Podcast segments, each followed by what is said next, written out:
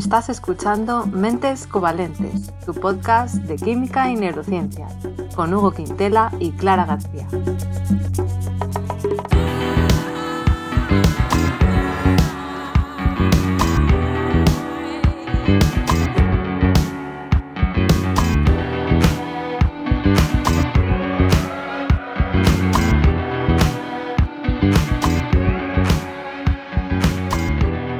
Bienvenidos al episodio 20, en el que tenemos a una invitada de lujo. Pero antes voy a saludar a Hugo. ¿Qué tal, Hugo? ¿Cómo estás? Hola, Clara. Bien, gracias por saludarme antes que nada.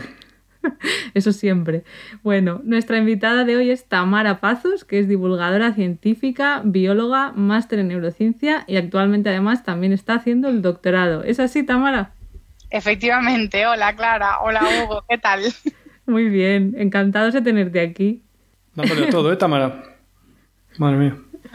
No, a ver, eh, todo tiene explicación, todo tiene justificación. Sí, ¿no?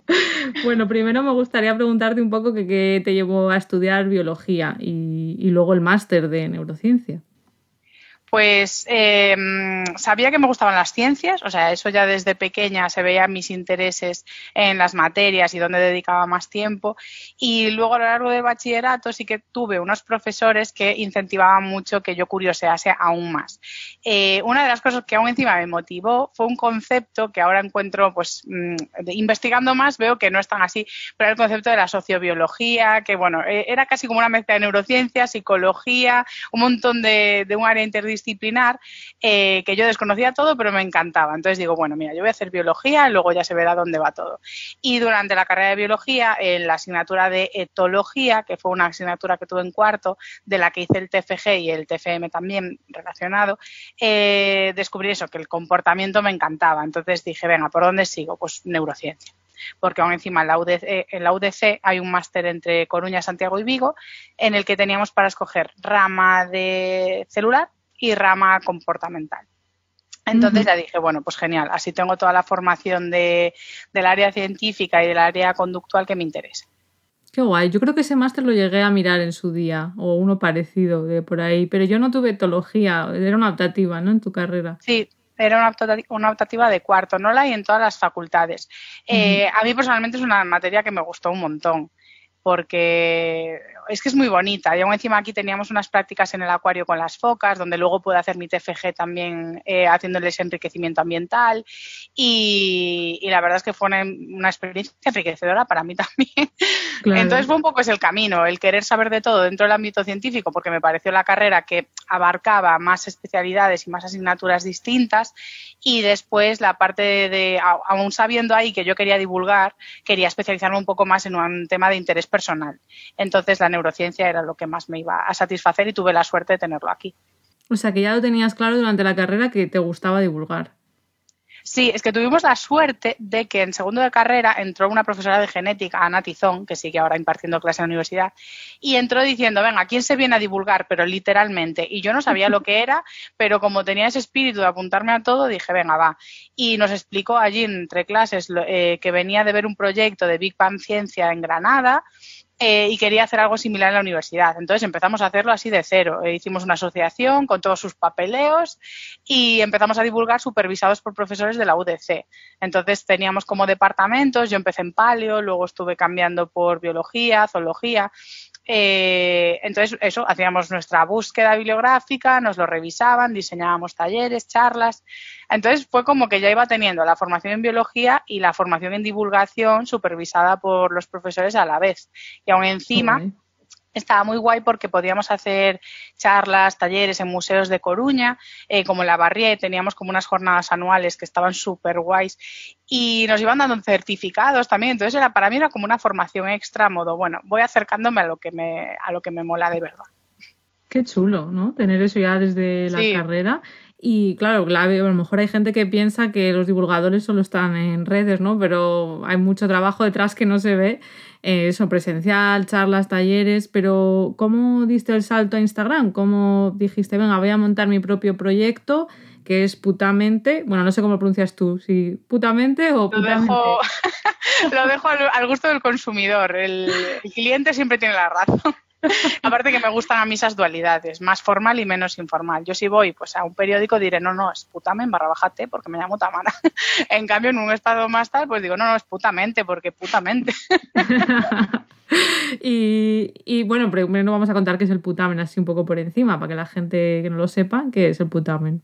Bueno, el putamen es el área del cerebro que está encargada de nuestros hábitos. Y a mí que me gusta mucho el multitasking, por así decirlo, el putamen nos permite automatizar eh, conductas que para que podamos hacer otras a la vez. Es decir, caminar, el movimiento este de los brazos tan sencillo está regido por, por el putamen, movimientos como andar en bicicleta, conducir. Entonces, el hecho de que haya una estructura que a mí me permita conducir y a la vez cantar o estar pensando en mis cosas o hablar por teléfono con el manos libres, pues eh, me parece un sueño de, de estructura cerebral, porque si no, imaginaros que no podemos hacer eso, que solo podemos dedicarnos a una cosa a la vez. Pues Tamara, por ejemplo, no sería Tamara sin puta. no sería. Y empezaste hace poquito, ¿no? En Instagram. ¿Fue con la primera ola o no? De hecho, eh, totalmente. Eh, me preguntabas que a raíz de qué sale lo del Instagram y fue precisamente por, por no poder canalizar mis ganas de divulgar de la forma que solía hacerlo.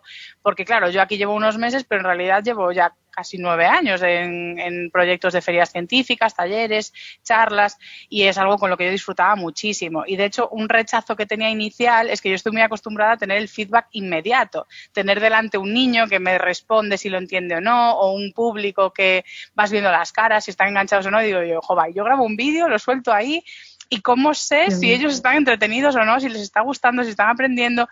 Pero al final eh, me quedé en Instagram porque es una comunidad tan dinámica de respuesta inmediata que me permite muy bien medir eh, cómo la gente va percibiendo el contenido. Entonces ese fue un poco el origen de decir, vale, pues tengo que estar en casa tres meses, no voy a poder divulgar, no voy a poder avanzar en esto, pues venga, hay que buscar otras vías. Oh, pues, pues ha sido un éxito, vamos, juzgando con... Totalmente, estoy súper contenta, vamos. qué bien, qué bien. En tu cuenta de Instagram tienes vídeos, bueno, de un montón de cosas, pero hoy nos gustaría centrarnos en el sueño. Eh, aquí en Mentes Covalentes hemos hablado indirectamente de algunos de los conceptos que tú has tocado y mencionas, pues como en el episodio de la cafeína, que hablábamos, bueno, de, temas ¿no? relacionados, porque cuando tomas café, pues eh, se te va el sueño. También teníamos un episodio de la luz en el que hablamos un poco de esto. Así que bueno, eh, no tenemos ningún episodio dedicado al sueño y nos gustaría un poco preguntarte. Hugo, eh, ¿quieres empezar preguntándole a Tamara? A ver. Gracias. Sí, vamos a ver la química, ¿no? Hablaste en el, bueno, en tu capítulo del sueño sobre dos moléculas importantes, que son la adenosina y la melatonina. Nosotros hablamos un poquito de la adenosina y no tanto de la melatonina, pero ¿nos podrías decir así cuál es su papel? ¿Qué nos hacen? Pues, a ver, la, adenosina, sobre todo, estaría vinculada en los procesos de sedación. Es decir, es una, vamos a decir, como una molécula de desecho, es como se interpreta muchas veces en los estudios, de los procesos cerebrales a lo largo del día. Entonces, cuantas más horas avanza el día, más adenosina vamos acumulando y cuando ésta se une a sus receptores, el cuerpo interpreta como que, mira, ya llevamos muchas horas despiertos y ya toca ir apagándose. Eh, ¿Qué pasaba con la cafeína? Pues que interceptaba eso, entonces no podía producir su acción la adenosina. Em, la adenosina va a ser uno de los principales componentes ahora, a la hora de iniciar esta sedación para dormirnos. Y luego hay otro componente fundamental que era lo que decías, la melatonina. La melatonina eh, viene a raíz de la serotonina, que la serotonina es un neurotransmisor activador, eh, y la serotonina está produciéndose a lo largo del día. Mientras percibimos luz, los pinealocitos, que son unas células con un nombre muy chulo que tenemos en la glándula pineal, están detectando la luz. Como nuestros ojos, pues eso puede percibir si hay luz o no. Entonces, cuando detecta oscuridad, empieza a convertir la serotonina en melatonina. Entonces, esto lo que va a hacer es que la melatonina, junto a altas cantidades de adenosina, eh, bueno, mandan una señal cerebral que dice vamos a bajar eh, la producción de otras, otros metabolismos eh, también activadores, como puede ser las histaminas. de hecho, lo típico de tomar antihistamínicos hace que te duermas, porque la histamina también es otra molécula que tenemos por ahí que nos activa. Entonces, va a ser esta combinación de altos niveles de adenosina y la producción en oscuridad de melatonina que van a mandar esta señal de ya toca dormir. Ya hemos acumulado muchas horas de actividad y aún encima es de noche. Entonces es así como se ajustan los famosos ritmos circadianos. Pero entonces, Me refiero, no puedes dormir cuando quieras, porque hay gente que parece que si se aburren un rato ya se quedan dormidos. O sea, que esto depende realmente de la química que tengas o, cómo va esto, porque yo, por ejemplo, no puedo. Yo como aburra no me duermo, pero... Ya, yo sí me duermo fácilmente. Sí, a mí eso me sorprende mucho. Yo creo que también hay, hay, hay un hay un tema muy importante a la hora de la conciliación del sueño y es el tema de la atención. Es decir, para apagarnos eh, hay otros mecanismos que influyen. Eh, bueno, ya no nos vamos a meter en tema de dieta, ejercicio, sobrepeso, porque todo eso va a influir en cómo conciliamos y dormimos, pero el, el, hecho de que tenemos un sistema atencional que está todo el día recogiendo información, eh, dividido en dos partes, que sería la atención como una atención general y otra voluntaria, es decir, dónde pongo yo la atención, eh, ese sistema hace que estemos despiertos, es lo que llamaríamos el RAS.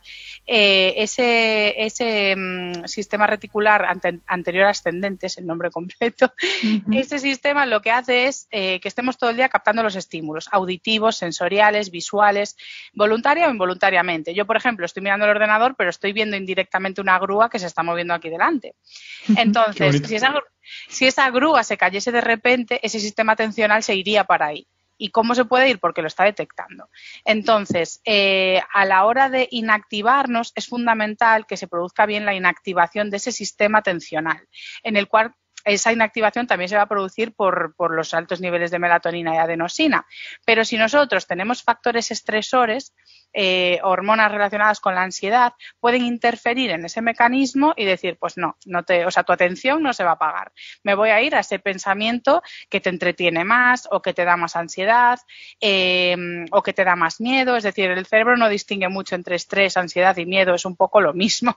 Entonces, eh, si están activas esas hormonas estresoras, el, el sistema atencional sigue activo y va a hacer que te vayas eh, a esos pensamientos normalmente. Por eso hay gente que es muy capaz de desconectar rápidamente y, relajarse y del propio aburrimiento ya es que te duermes, o sea, si desconectas totalmente y estás en un estado de calma eh, y aún encima cierras los ojos y das cierto mm, cierta tranquilidad al entorno, pues estás simulando un poco, aunque no haya esa cantidad de melatonina ni esa cantidad de nosina como habría por la noche, pues puedes dormir. O sea, cabrones con suerte. Sí, ya claro, yo eso lo noto mucho porque es verdad que normalmente me duermo o me dormía seguida, ¿no? En el avión o en el, autobús, donde fuera. Pero es verdad que si estoy en una época de estrés o incluso no de estrés, pero mm, que tienes como mucha actividad mental porque tienes muchas ideas y no sé qué, ahí ya noto que me cuesta dormirme. Y eso es por lo que tú dices, ¿no? Porque tienes ahí ese sistema atencional pues que no te deja apagarte, ¿no? Que estás ahí pendiente todo el rato. Pues muy interesante. Una cosa, yo cuando era más joven, yo no estaba nada estresado y me acuerdo de ver pelis con mis amigos, pelis que yo no quería ver, creo que ya lo mencioné esto, pero bueno, la cuestión, éramos todos veinteañeros, todo el mundo se quedaba dormido a las tantas de la mañana y yo era el único que acababa de ver la peli que ni siquiera quería ver. Ay, qué rabia me da. Bueno, igual es que tu sistema atencional se, se, sobreestimula con todo, a modo que todo te interesa, puede ser. Bueno, interesa, nada te aburre realmente. Es que algunas de Woody Allen no me interesan nada y aún así me las acabo de ver. En fin, sentido del deber, a lo mejor. Habría que estudiar tu caso, Hugo. Claro, igual también es que no te genera comodidad dormir en esos espacios con más gente así, o yo qué sé, no sé. Sí, es verdad que la gente me, me, genera ansiedad, la gente. No ansiedad. pero, en plan, bueno, hay gente, hay que hacer algo, no dormir, ¿sabes? Creo que sí. que hablar. Bueno, a mí eso me pasa un montón, ¿eh? Si estoy en casa ajena o, pues eso, sí, ahora ya no tanto, pero las primeras veces que dormía con mi pareja, independientemente de otros temas, al principio es como en plan, estás aquí, vamos a hacer algo, entretengámonos, hablemos, o a dormir con amigas es como, ¿por qué vamos a dormir? Hay una persona que me puede entretener. Pero bueno, estaba pensando ahora también en el hecho de la capacidad de dormirse en cualquier momento, eh, que puede tener que ver también con la calidad del descanso nocturno porque recapitulando con lo de la adenosina, esta se va acumulando y puede decirse que se limpia, vamos a abrir un comillado para decirlo de que se limpia, eh, durante el descanso. Entonces, si no descansamos suficiente o no descansamos de la forma adecuada para eliminar esa adenosina en exceso, se va acumulando. Y es por esto que se produciría la famosa deuda del sueño de que estás semanas durmiendo cinco horas y de repente un día duermes 14 y dices, ¿cómo puede ser? Pues porque tu cerebro tenía que librarse de esa adenosina acumulada. Entonces, si tienes más de la que toca, puede ser que durante el día puedas conciliar más fácil. Estoy más cansado, eh, tengo toda esa adenosina ahí, el cuerpo me pide este descanso y por eso lo adquiero fácilmente. Es más una situación igual de cansancio que, de, que también puede ser, ¿eh? capacidad de relajación, meditación y decir, mira, me quedo aquí.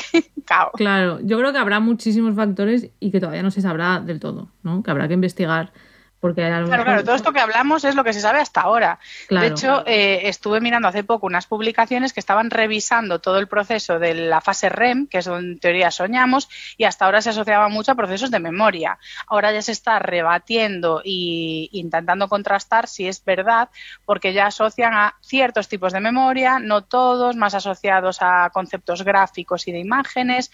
Entonces, todo lo que hablemos aquí claramente siempre es susceptible de revisión y efectivamente. Y luego el tema este de las diferencias individuales, que es algo que a veces se nos olvida, que luego hay mucha variabilidad entre unas personas y otras, y a lo mejor lo que se aplica en general a la población general, luego hay personas pues que tienen lo que, lo que decías, a lo mejor tienes, yo qué sé, más adenosina por lo que sea, o menos receptores de no sé qué. Eh, hay gente que toma café por la noche y se queda frito igualmente y gente que no puede tomar café más tarde de las 3 de la tarde porque ya no duerme. Yo soy así, yo con el café, de hecho estoy con descafeinado, pero totalmente, es que eso es muy importante tener en cuenta, eh, sobre todo, por eso a mí no me gusta dar consejos, nunca me gusta dar consejos. Y si los doy es aclarando que esto es algo general y si no te funciona todo esto es porque hay algo más. No es que seas un, o sea, simplemente en el sueño, por ejemplo, hay factores de luz, de estrés, de ejercicio, de dieta. Eh, si estás tomando una dieta con, ya no hablo de sustancias como café o incluso drogas, alcohol, eh, porros, otras sustancias que puedan interferir ahí. Si estás tomando una dieta muy alta en carbohidratos que te da unos picos de azúcar muy altos, eso también excita hormonas del estrés. Entonces, hay tantos factores que cada caso tiene que ser examinado por un profesional si hay problemas para dormir. Sí, de eso lo hablabas en el vídeo, ¿no? Los factores mm, que influyen en la calidad del sueño y me sorprendió esto de la alimentación porque no tenía yo, vamos, yo lo único que había notado es que después de una comida como más copiosa me entra más sueño, ¿no? Eh, o con más carbohidratos, pero sí que comentabas tú esto de que es que liberamos más hormonas del estrés cuando hay un pico glucémico. Efectivamente, esto lo, lo, hablan muchos nutricionistas y cada vez se valora más en el ámbito psicológico de que ves psicólogos formándose en nutrición para tener en cuenta estos factores.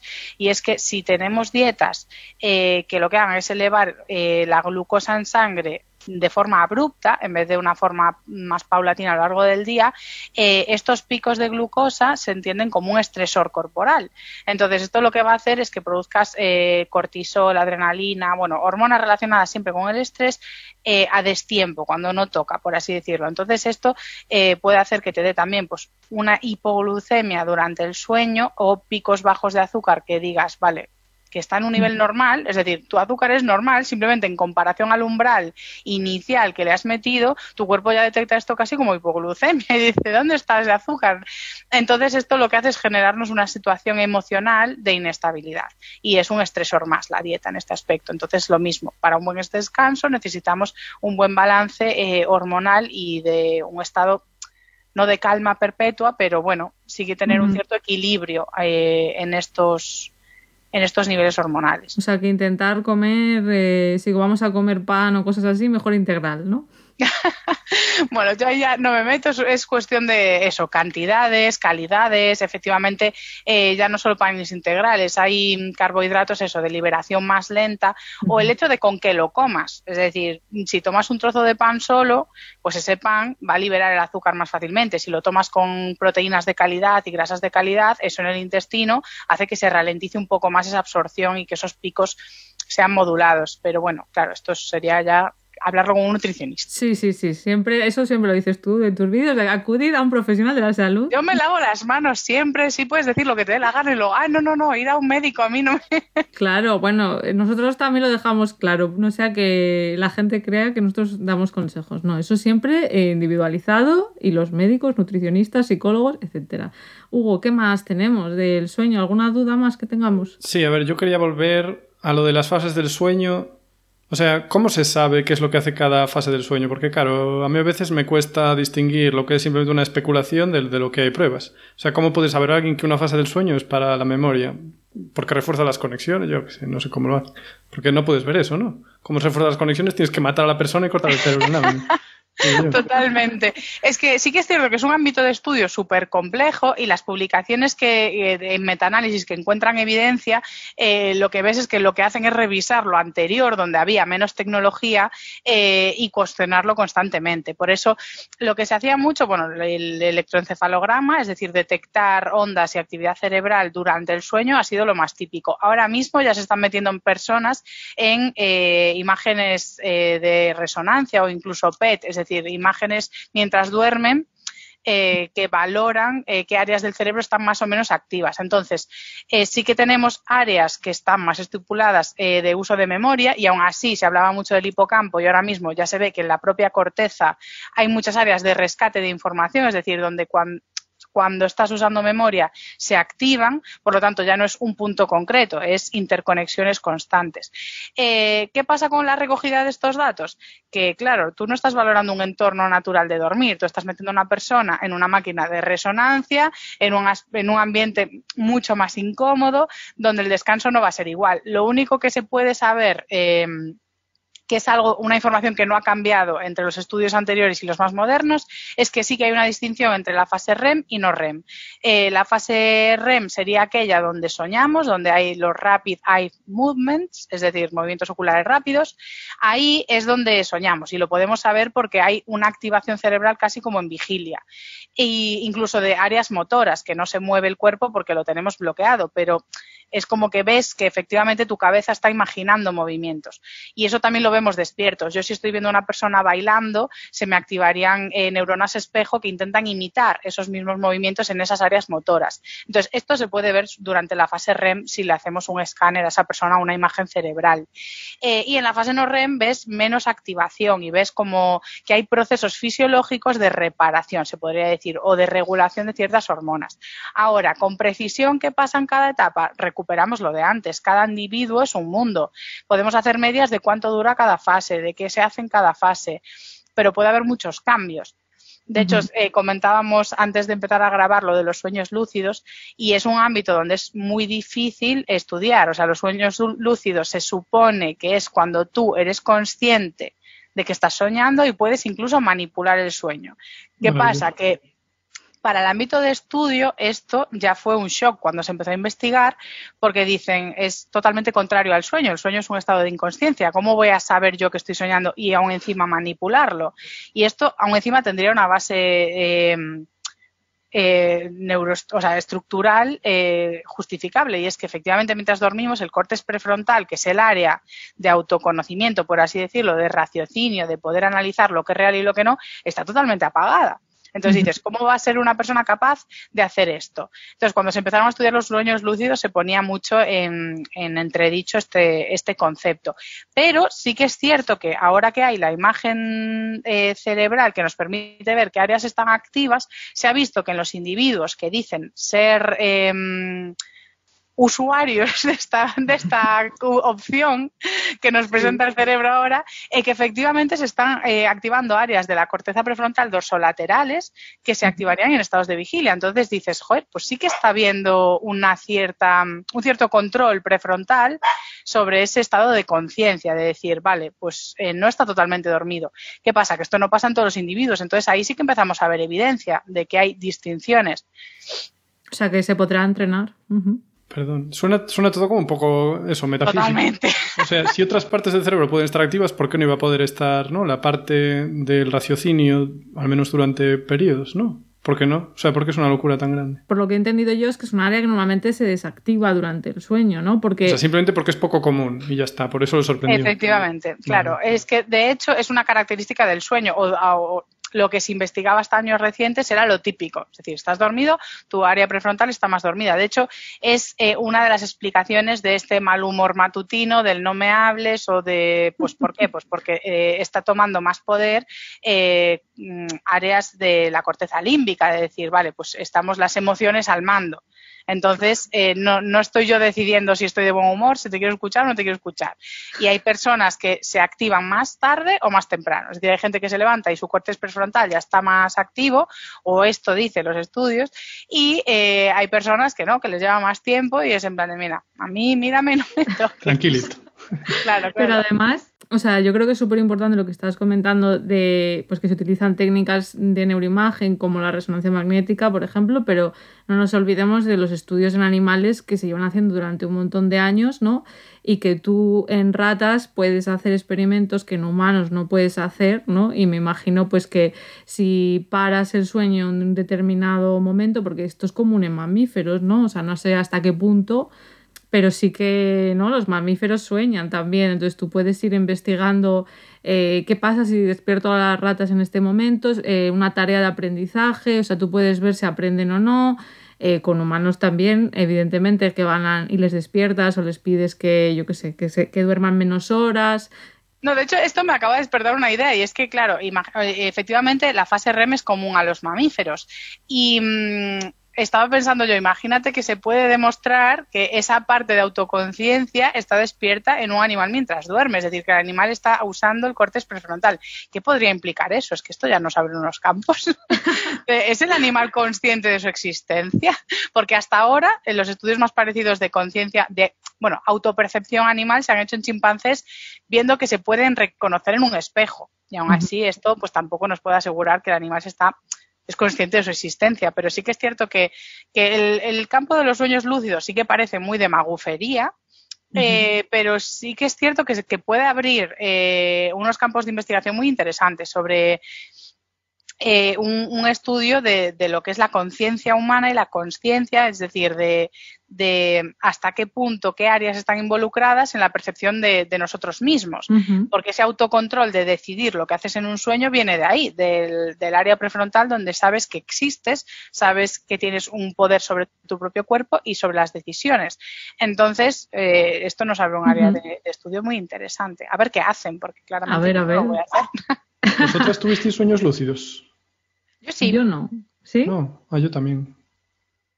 es muy poco frecuente, ¿eh? ¿Ah? Es muy poco frecuente. O sea, de hecho hablaban de que el, el 1% de la población, es lo último que leí, eh, los tiene de forma semanal y luego iban bajando ah, los porcentajes. Es decir, es, es muy, muy poco frecuente. Hablaban de que casi todo el mundo en algún momento de su vida puede tener alguno. Eh, yo recuerdo algunos, de, decir, más, más bien relacionados a pesadillas. Oh, pobre. De, de decir, ay, esto, esto es muy raro, rollo, esto se, se va de, de madre, eh, no puede ser real. ¿Qué pasa? que en mi caso va asociado a despertarme después. No, no tengo esa capacidad de decir, venga, ahora voy a volar. Claro, yo me refería a eso, sí, o sea, yo sí que he sido consciente de que estoy soñando o incluso de decir, ah, ya son despertado, pero quiero ver cómo termina el sueño, entonces digo, no, voy a seguir ahí en el sueño, pero eso de controlar exactamente qué quiero hacer en mi sueño, eso yo no, y creo que hay que entrenarlo. No sé tú, Hugo, si has llegado a esos niveles. No, yo a veces, o sea, a veces controlaba cosas, pero otras veces, siendo consciente de ello, decía, ay, pues voy a hacer tal cosa y como me, me costaba, ¿sabes? No conseguía todo lo que quería. Y alguna vez de querer despertarme también. Sí, no sé por qué, ¿eh? no, sé, no, es que lo estuviera pasando mal, pero me quiero despertar y conseguir despertarme mientras estaba dormido por pensar que me quería despertar. Yo he tenido muchas veces la sensación de que estoy soñando, que quiero abrir los ojos y no puedo, y en la realidad no puedo. O sea, es como que sueñas un poco lo que te está pasando también. O si hay... Bueno, eso podría ser parálisis del sueño. También. Es como una un desequilibrio entre el despertar consciente y el despertar físico, porque el cuerpo cuando duerme se bloquea eh, para que no reproduzcamos los movimientos de los sueños. Entonces, eh, a veces pasan personas eso, que se despierta como antes la conciencia que el propio cuerpo y mm, es una situación que genera mucha angustia si te pasa de forma repetida porque eh, se te parece que está durando eso horas y aún encima, como estás en ese, esa transición del sueño a la, vigilia, puedes incluso tener alucinaciones de que te están atacando, lo que es, o sea, son estas personas refieren sensaciones muy negativas. Em, pero bueno, que, no tiene por qué ser algo habitual y, no pasa nada, o sea, es que no tiene repercusiones clínicas, simplemente pues es un desfase que se da en situaciones puntuales, se dice que tiene cierta asociación a periodos de más estrés o ansiedad, pero realmente no tiene implicaciones clínicas mayores que, que, eso, ese mal rato. Claro, y luego está el caso contrario, ¿no? De las personas que no pueden parar sus movimientos y se levantan, ¿no? El sonambulismo. Efectivamente. Eh, al final, pues eso, como no paran los movimientos del cuerpo.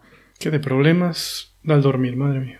Es que en la, en la zona, o sea, en el momento del sueño en el que el cuerpo sí que está totalmente bloqueado es en la fase REM, que es cuando estamos soñando. En teoría, por los estudios que hay hasta ahora, el sonambulismo se da un poco antes de la fase REM, donde no está totalmente bloqueado el, el mecanismo bueno, pues de, de, inactivación de los, de los músculos. Entonces, por eso esas personas pueden moverse y, bueno, hay muchos niveles de sonambulismo, simplemente moverte en cama o ya levantarte y hacerte un sándwich y estar en ese estado de, de, inconsciencia. Pero en teoría eso, eh, lo que se ha visto hasta ahora es que no estás soñando realmente. O sea, un sonámbulo no está ejecutando lo que sueña. Ah, vale, vale, vale. Pues a eso podía tirar la basura, ¿sabes? Así ya lo tienes hecho. Así no lo sientes como un esfuerzo tuyo, lo hizo tu otro yo. bueno, yo, vi uno que componía, ¿eh? o sea, un músico, eh, salía en un documental sobre sueños lúcidos, eh, que el hombre componía en, esos sueños. como que tenía menos limitaciones eh, y, bueno, es que es interesante para ver. Había un documental, lo tenéis en YouTube, de hecho, es de la, de la 2. ¿Ah, Está ahí colgado, pone sueños lúcidos en YouTube, si la gente lo quiere ver. y salen muchas personas, eso, hablando de cómo son sus sueños lúcidos, cómo los pueden controlar, incluso de cuáles son los métodos de estudio para, para examinar eso, que bueno, eh, son bastante fascinantes, pero bueno, todo, todo puesto en contexto de que aún falta mucha investigación al respecto. ¿Lo que componía luego era bueno o era una mierda? Porque igual era una basura. No sé, pusieron un trozo del tipo de música que hace y no es de mi gusto personalmente. ya lo dejo a valoración de... Pero bueno, sí que decían que uno de sus temas con más éxito, no era nadie famoso o nadie que yo conociese, ¿eh? pero decían que uno de los temas con más éxito que, compuso eh, lo había compuesto en, en sus sueños. En sus sueños, Yo creo que ya solo con decir eso, eso ya vende más. Eso ya. ¿eh? Habría que ver si es verdad o no. Claro, eso es marketing. Eso es Ya, puede pues ser. Eh, ¿Alguna pregunta más que tengamos sobre el sueño o pasamos ya al próximo tema, Hugo? Mm, yo creo que me voy a quedar ahí, ¿no? Vale, yo te quería preguntar, Tamara, sobre otro tema que has tratado varias veces pues, eh, por Instagram, en tus stories y bueno, en vídeos sobre lo de normalizar el ir al psicólogo, ya que hemos hablado un poco del estrés, la ansiedad, etcétera, y también has reivindicado pues eso, la importancia del acceso de, todo el mundo a la terapia, ¿no? Porque ahora mismo pues es difícil, por lo menos en España. ¿Tú qué crees? ¿Que poco a poco nos estamos concienciando más de la importancia de, todo esto, de cuidar nuestra salud mental y de la terapia psicológica o qué percibes en general? A ver, yo creo que mi opinión va a ser como un sesgo de confirmación de que estoy rodeada eh, de muchas personas que ya van perdiendo el tabú, que en Instagram lo que sigo son muchos perfiles también de psicólogos, de personas que apoyan esta, estos movimientos. Entonces, claro, yo sí que percibo subjetivamente que cada vez hay menos tabú al respecto. De hecho, ves influencers que tienen mucha repercusión, como puede ser eh, eh, la Lucre o, bueno, eh, Dulceida, estos, bueno, tienen miles y miles y miles de seguidores eh, que hablan abiertamente de que van al psicólogo. Hace poco María Pombo, esta mujer creo que tiene millones de seguidores, no lo sé, anda por ahí, también hizo un vídeo hablando de que iba a terapia. Entonces, yo creo que esto, aunque sea un poco, pues bueno, como el feminismo de las camisetas de Inditex, de, bueno, lo cuento así y queda todo como muy guay, sí que es cierto que poco a poco puede ir, ir visibilizando esto.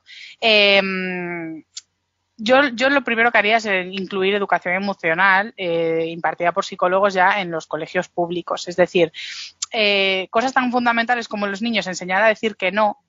Eh, es un concepto de autocuidado que no se nos educa, se nos educa en complacer siempre al prójimo, en, en que los demás van primero, que los demás son igual hasta mejores. Entonces, esto nos genera una sociedad de base que está constantemente eh, como con la culpa, con la crítica, con, con, la, con el cuestionarnos, con el síndrome del impostor. O sea, eh, lo, tenemos todo. En cambio, si, si desde pequeños tuviésemos una educación emocional que nos enseñase a valorarnos primero a nosotros, eh, bueno, digo, sin llegar a un individualismo extremo típico de nuestra sociedad occidental. Mm, claro, algo intermedio, ¿no? Supongo. claro, o sea, no es un valorarnos primero de. Mm, o sea, no un valorarnos primero de yo voy antes y, me importa lo mío y me importa mi casa y me importa mis cositas.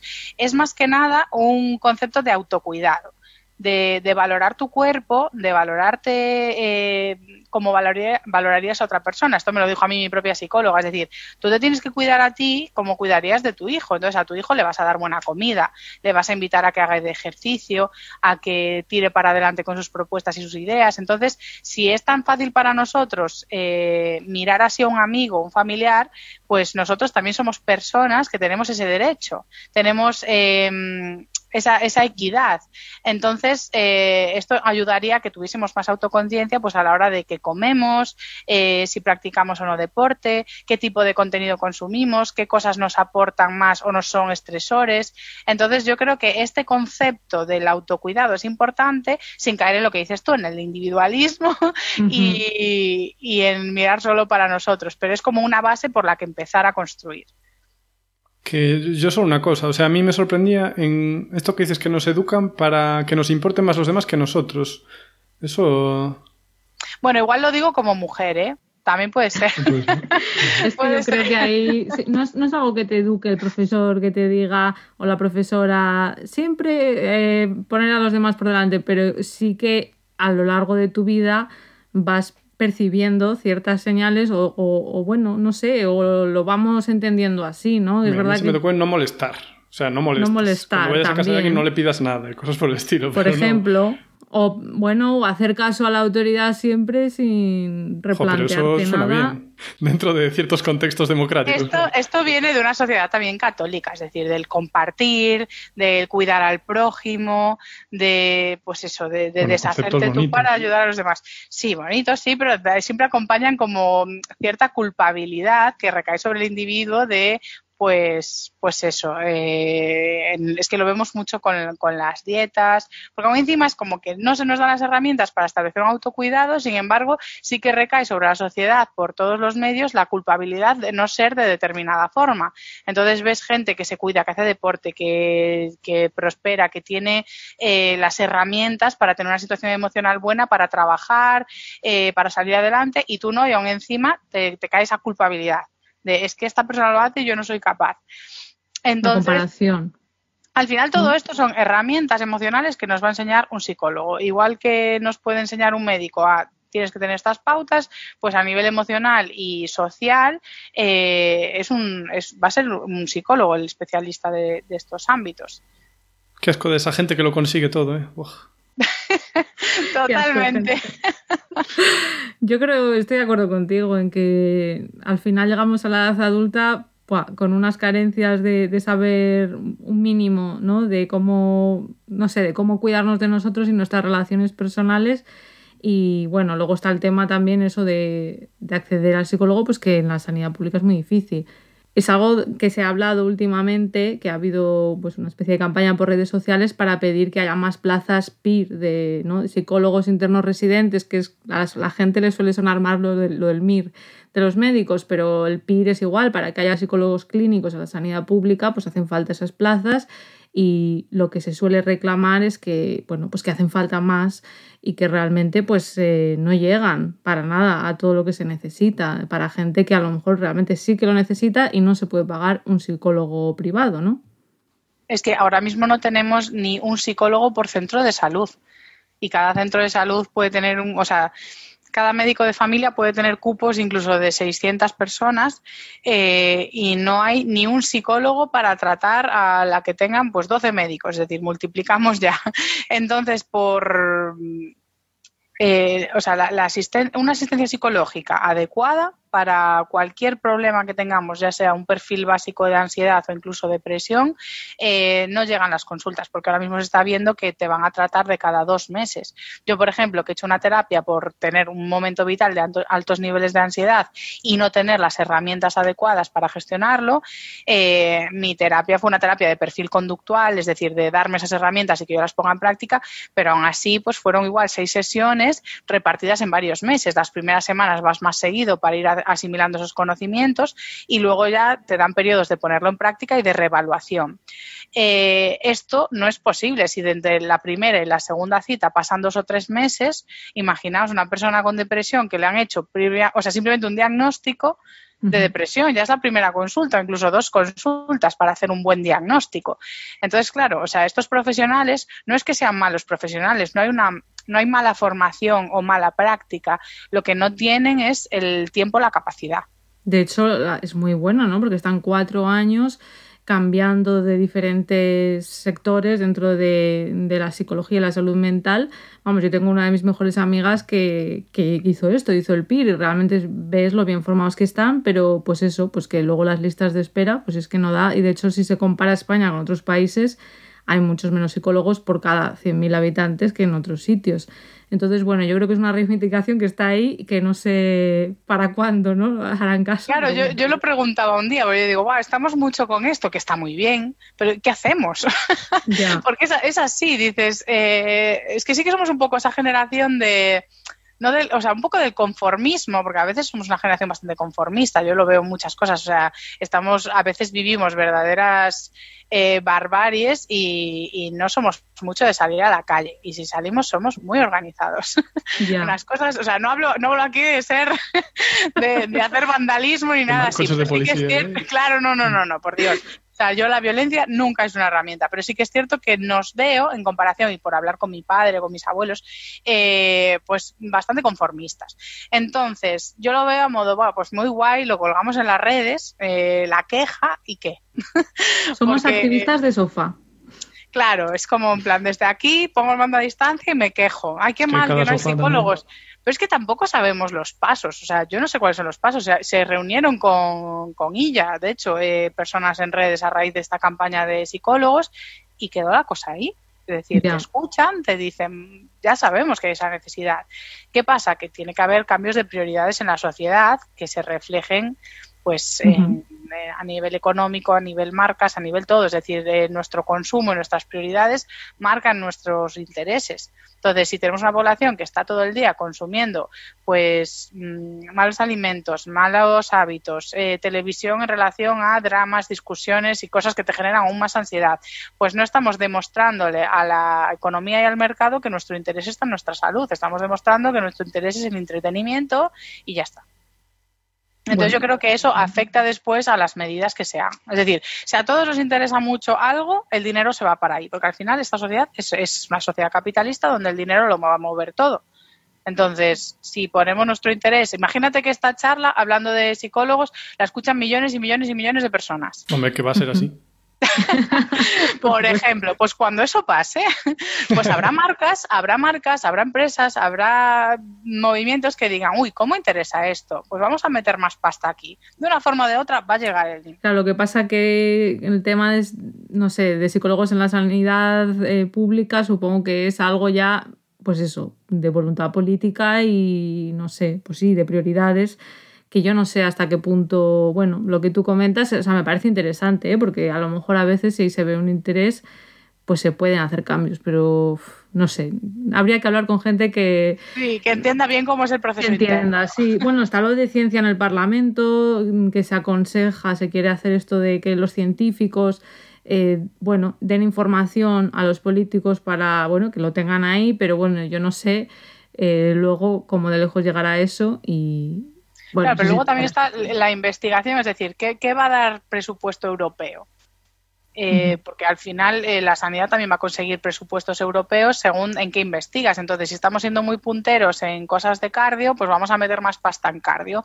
En cambio, si no estamos siendo muy punteros en investigaciones de psicología porque no interesa, nadie se mete y no hay pasta, pues tampoco vamos a conseguir mucho dinero para ello. O sea, al final todo es, o sea, hay una pasta y se está repartiendo. El tema es el cómo. Eso siempre lo, lo, tenemos ahí. Pero, y por eso digo que yo creo que sí que se puede llegar a repartir en base a nuestros intereses. Lo que pasa es que, que yo creo que los intereses generales no están en el autocuidado. O no, lo veo mucho.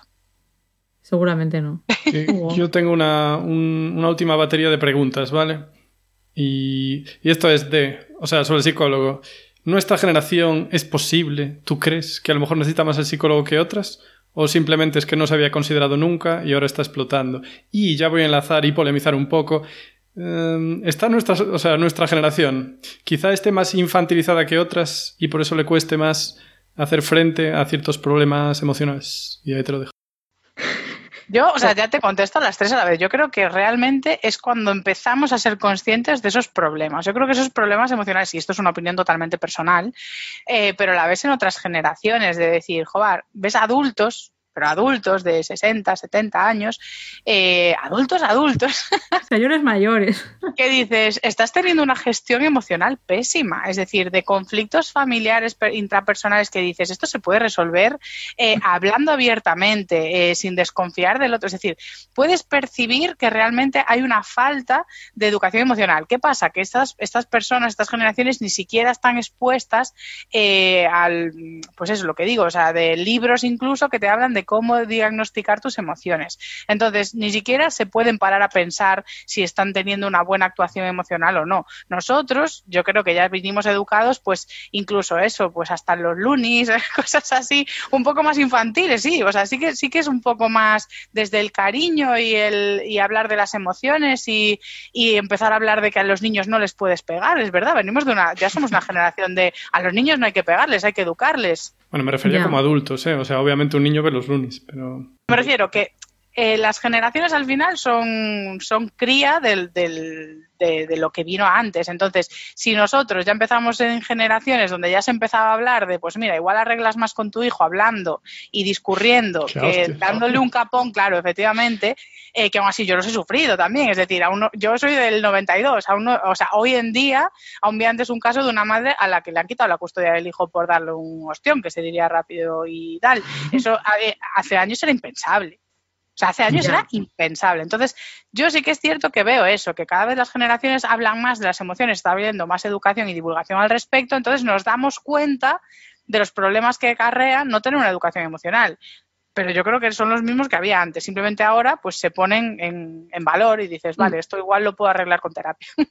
Y gracias que se habla, porque vamos, no sé, eh, al final estrategias que se han utilizado de siempre, pues el alcohol, eh, no sé, anda que no ha habido hombres, y mujeres también, el juego, el alcohol, la comida, eh, de gente que está mal, lo está pasando mal y se refugia en eso. Y a lo mejor, pues si hubieran sido más conscientes y hubieran tenido las herramientas, como tú dices, una educación desde pequeños de cómo identificar cuando me está pasando algo y cómo hablarlo, cómo pedir ayuda, y que eso es algo que yo creo que hace mucha falta y aunque es para todos, pero en el caso de los hombres todavía es más sangrante por el tema de, los suicidios, ¿no? Que realmente hay muchos suicidios en España y en el mundo y que son la mayoría hombres. Eh, ¿De dónde, dónde está el problema? ¿De dónde sale eso? Eh, no lo sé, pero eso ha habido siempre, eso no es algo nuevo. Eh, entonces, bueno, no sé, si somos una sociedad más infantil, infantilizada, puede ser, evidentemente, yo pienso en mis abuelos cuando tenían mi edad, pues, pues sí, con, con ya con hijos, con unas responsabilidades, con... La posguerra, ¿sabes?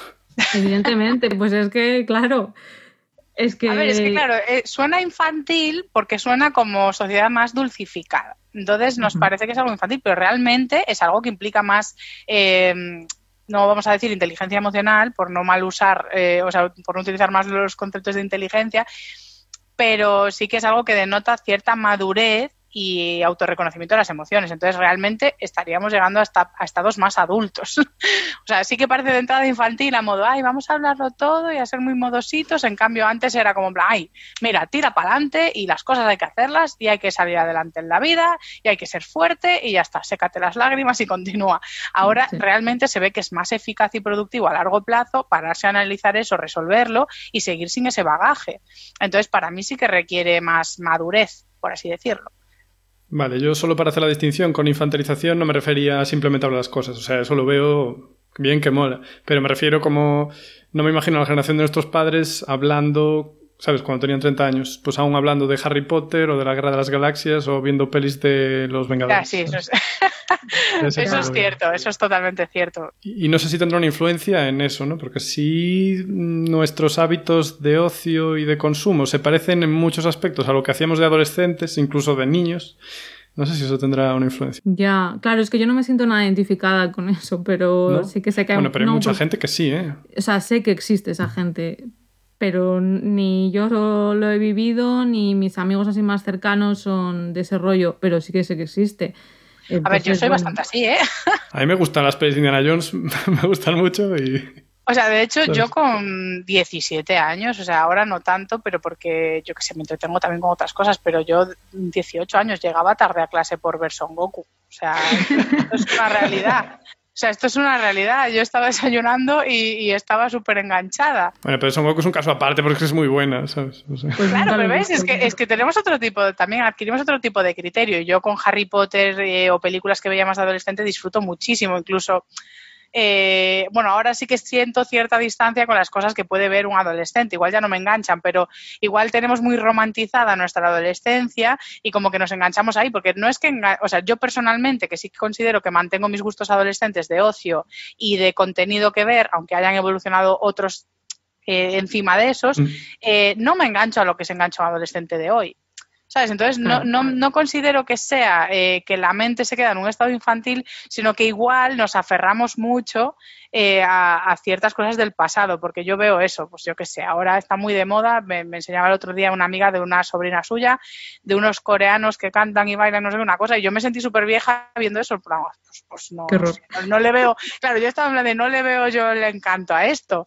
Entonces, claro, no, no es que, claro, yo creo que es más nostalgia de de lo que nosotros vivimos, porque yo creo que en general, eh, pues personas como los tres que podemos estar aquí, si salvo situaciones personales excepcionales, pudimos tener una infancia guay por así decirlo, con acceso a recursos de entretenimiento, educación, llegando a formaciones académicas superiores, eh, bueno, pudimos tener, entonces claro, ¿cómo no te vas a agarrar a eso?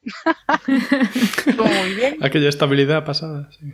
Sí, yo te quería preguntar ya mm, para finalizar un poco sobre tu doctorado, que nos has contado antes, vamos, lo he dicho por encima, que estabas haciendo el doctorado. ¿Nos quieres contar un poquito así rápido de qué va tu tesis en general? Sí, a ver, lo podemos resumir a que, como os decía al principio, eh, yo sabía que me quería especializar en divulgación. Y eh, sí que había visto que ahí empieza a haber algún máster o algo, pero como ya estaba trabajando a jornada completa, dije, bueno, me voy a especializar en divulgación eh, con la persona que me introdujo también bastante en la divulgación. Eh, y fue la tutora que me llevó el TFG y el TFM. Eh, esta tutora está en la universidad haciendo actividades de aprendizaje y servicio con alumnos, que es que mientras ellos están aprendiendo la materia, están depurándola y aplicándola a, hacer labores sociales para educar a otros. Entonces, como ella estaba bastante especializada en este concepto, ya cuando yo estaba haciendo mi TFG me dijo, podemos hacer una tesis de divulgación. La tesis puede consistir en montar una empresa de divulgación mismo eh, o en otros proyectos relacionados. Cuando mm, ya llevaba un año trabajando después del máster sin hacer nada de relacionado con investigación y formación, me entró otra vez el mono y dije, voy a hablar con, mi tutora eh, a ver si lo ve un buen momento para arrancar.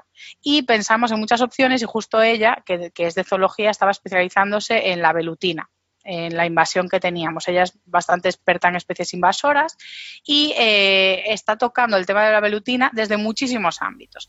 Y el ámbito que le faltaba era el ámbito de información, de qué información está llegando la velutina, que es que creo que no en todo sitio se llama igual, es...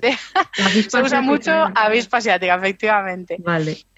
Pues es una avispa que, que, empezó a llegar aquí eh, a pocos. Eh, la gestión no fue la, adecuada en cuanto a prevención y es una especie que se ha quedado en el noroeste español y cada vez está llegando a más sitios. Entonces, esto eh, a nivel sociosanitario, por así decirlo, estaba teniendo y está teniendo bastante impacto hasta llegar al punto de haber muertes, porque son especies que se, cuyos nidos eh, son con muchísimos individuos. Entonces, claro, si te pica y te ataca un nido, no te atacan tres, te atacan 70. Y esto a nivel la anafilaxis pues eh, es bastante severo. ¿Qué pasa? Que decidimos estudiar un área sanitaria para ver eh, el impacto para asociar los datos que están estudiando en su grupo del impacto biológico que tiene en este área con el impacto mediático y de información. Entonces, en mi tesis lo que hacemos es intentar usar la divulgación como un método de prevención de ese riesgo sanitario, intentar establecer estructuras de lectura de la información que hay en esta sociedad a la que afecta este problema eh, y después intentar devolver la información correcta contraponiendo los problemas que se perciban. Por lo tanto, ahora mismo estamos estudiando un área sanitaria a todos los niveles. Está, eh, a nivel eh, recursos invertidos en luchar contra el problema, a nivel publicidad, bueno, no publicidad, prensa, es decir, qué se está publicando en la prensa, a qué tiene acceso la población de esta zona en cuanto a información, es esa información veraz y después tratar con toda esta lectura de establecer unas redes comunicativas oficiales en el, en el sector público, es decir, que haya contacto entre museos, universidad y hospitales para establecer eh, infografías, charlas, eh, talleres para cómo abordar pues, un problema sanitario. Esto sería extrapolable a cualquiera, es decir, mismo con el COVID, si hay estructuras que, que ya están entrenadas y tienen personas clave de referencia que pueden eh, hablar de la información científica de forma que lo entienda el público, pues esto es una parte importante a la hora de hablar de divulgación, estudiar cómo llega esa información y cuáles son las claves, pues ayuda mucho más a, todos estos protocolos que se nos han inundado por muchos medios, tener una fuente de referencia oficial. Es decir, vale, yo voy a ir aquí eh, o incluso en mi centro sanitario, sé que los médicos con los que yo tengo confianza y saben hablar de tú a tú conmigo me van a poder explicar específicamente esto. No solo pues me pongo la tele y me llega así. Entonces estamos explorando ese ámbito. Desde luego eh, aún está verde la cosa, estamos empezando, estamos en el segundo año y con lo del COVID se han parado muchos proyectos en museos y centros de salud que nos han impedido recoger datos y estamos un poco pues intentando reenfocarlo. Porque el, problema principal, o sea, ¿qué es lo que necesita la gente saber que no sabe? O sea, tiene que saber si ir al médico o no o identificar hay, bueno, hay temas de trampeo eh, que tienen repercusión ambiental, es decir, se están haciendo trampas con botellas para atrapar a la velutina. ¿Qué pasa con eso? Que está atrapando en muchos casos de todo menos velutina. Mm. Y esto tiene un, impacto ecológico porque estamos matando insectos que son fundamentales para polinizar plantas o otros procesos propios de, un ecosistema. Entonces, eh, la divulgación en ese aspecto es importante porque el ecosistema repercute directamente sobre nuestra salud también. Eh, ya por no hablar de, algo que no sea antropocentrista, es decir, no podemos ir capturando especies a diestro y siniestro sin función ni utilidad, eh, o sea, solo con, con desventajas. Entonces, parte de la divulgación importante que hay que hacer es sobre el trampeo. Después está el tema de, mm, eh, del uso de los recursos públicos. Por ejemplo, el Ayuntamiento de Oleiros, que es aquí eh, Ayuntamiento Vecinal de Coruña, en 2018 el 80% de los recursos materiales eh, y de tiempo ha sido invertidos en la velutina. O sea, esto es una exageración. En llamadas, en retirada de nidos, el 80%, que es protección civil. Protección civil tiene muchísimas otras funciones. Entonces, son datos que te hacen ver cómo la, la mala gestión de la información puede tener repercusiones económicas. ¿Por qué? ¿Esto por qué es?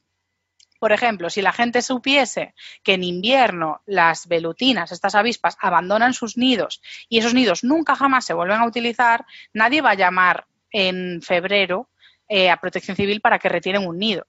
Y aún encima es que los nidos aparecen justo, eh, o sea, se ven en otoño, cuando caen las hojas, aparecen todos los nidos de los árboles. Entonces empieza a llamar todo el mundo. Si la gente, si la población supiese realmente que ya no tienen peligro, nadie llamaría. Entonces, eh, en protección civil intentan explicar lo que pasa, que la gente tiene pánico por las noticias que constantemente se nos bombardea con picadura, que murió. Bueno, ahora con el COVID, ya digo, todo este paradigma ha cambiado, pero en 2018-2019, en verano y primavera, las noticias de incidentes por velutina eran constantes constantísimas. Claro, o sea que la gente coge mucho miedo al final, ¿no? Efectivamente, entonces ves un nido y llamas, ves un nido cerca de tu casa y, llamas. Nos han referido llamadas de, de, gente que llama por ver una velutina solo, o sea, una avispa suelta. Ya. Y llaman a protección civil plan, cácenla, cácenla. ya. Es que es un follón, ¿eh? A mis padres le construyeron, o sea, empezaron a construir desde debajo de un zócalo de una ventana, o sea, fuera de la casa, empezaron a construir un nido. Y mi padre se lo cargó con un soplete. Como ah, Pero seguían viniendo, ¿eh? Después. O sea, una vez se cargó el, bicho. Ese es el nido primario. O sea, esos pequeñitos que hacen cerca de nuestras viviendas es el nido que hace la reina y ese nido eh, va creciendo y tiene allí unas cuantas obreras, por así decirlo. Y esas van a ir saliendo a traer el alimento a la reina y a construir el, nudo, el nido secundario. Por eso van y vuelven ahí. porque están construyendo en otro punto mucho más alto y protegido un nido secundario que es donde van a, albergar miles de individuos. A mí me da mal rollito. sí que dan malos rollitos porque sí que, o sea, sí que tienen más gravedad que otras avispas. la, avispa europea, es que estamos hablando de nidos de avispa europea donde igual hay 70 individuos a nidos donde igual hay 700. Entonces, claro, tú le das a un nido, que es donde estamos viendo las incidencias sanitarias más graves, de personas que están desbrozando, mm. y le dan a un nido, que ahora también se ha visto que lo hacen a la altura del suelo, y de ahí salen muchísimos individuos que si te pican todos a la vez, seas alérgico o no, tu sistema inmune va a responder con una anafilaxis y te puedes ahogar y te mueres. O sea, esto ha pasado. ¿Qué pasa? que no todo el mundo es alérgico, hay que explicar cómo es el proceso de las alergias, hay que explicar cuáles son los pasos a seguir y cómo ayudar a esa persona, qué métodos hay. Entonces, todo esto es una información que si no se tiene y se maneja bien, eh, puede ser un peligro y un riesgo. Entonces, nos pareció un tema interesante. Es decir, a mí lo que más me interesa realmente es divulgar, encontrar canales, el cómo, el por qué y luego buscar aplicarlo a muchos temas. Pero en concreto, el tema de la velutina aquí eh, estaba teniendo y sigue teniendo eh, repercusión importante. Iba a preguntar si tenéis una cuenta en la que la gente os pueda seguir para informaros. Eh, abrimos justo hace unas semanas una cuenta que se llama Galopina Velutina. Y en ese Instagram vais a encontrar información sobre cómo identificar los individuos, cómo hacer el trampeo, bueno, información sobre la especie y repercusiones de gestión y de a nivel medioambiental también. Vale, o sea que si hay alguien, sobre todo esto es en Galicia, ¿verdad? Por lo que has dicho. Ahora mismo ya está Galicia, Asturias, ah, Cantabria, incluso en País Vasco, por León. Se está expandiendo mucho porque se está adaptando muy bien al clima. Qué bajo. Vale, pues bueno, ya sabéis cómo es, arroba galopina velutina. Efectivamente. Vale, pues ahí información. Bueno, yo creo que ya estamos llegando al final de nuestra entrevista, así que no sé si hay algo más que yo creo que ya está, ¿no, Hugo? Ya hemos cubierto un eh, montón Sí, bueno, pues nada, una nota a la administración, ¿no? Que si hubieran hecho mejor los deberes, pues igual no teníamos que llegar a esto. Ya, eso siempre. Pues muchas gracias, Tamara, por haberte pasado por aquí. Ha sido muy interesante. Nada, vosotros, un placer. Eh, ¿Por dónde te podemos seguir? ¿Dónde te puede seguir la gente? Sobre todo Instagram, entiendo. Sí, en Instagram y también tengo un canal de YouTube donde subo el mismo contenido, o sea, de momento estoy subiendo los mismos vídeos, pero como hay perfiles docentes que usan mis vídeos a veces en clases, pues encontramos que tenerlos ahí en YouTube es una reproducción más cómoda para, para ellos, entonces también los tenéis ahí. Y con el mismo nombre, ¿no? Efectivamente. bájate. Sí. Vale, perfecto. Bueno, pues a vosotros, como siempre, las notas con la información de Tamara estará eh, en las notas del propio programa y en la web de Podcastidae, que es la red de podcast a la que pertenecemos. Y ya sabéis que si queréis apoyarnos, pues podéis darle al botón de suscribirse, que siempre ayuda, desde vuestro reproductor preferido, darle a me gusta, dejarnos comentarios y luego ya, pues seguirnos por redes para estar atentos a cualquier novedad y vernos, bueno, las caras, que ahí ponemos fotos también. En Twitter estamos como arroba cobalmentes y en Instagram y Facebook como mentes covalentes. Hasta la próxima. Adiós. Adiós.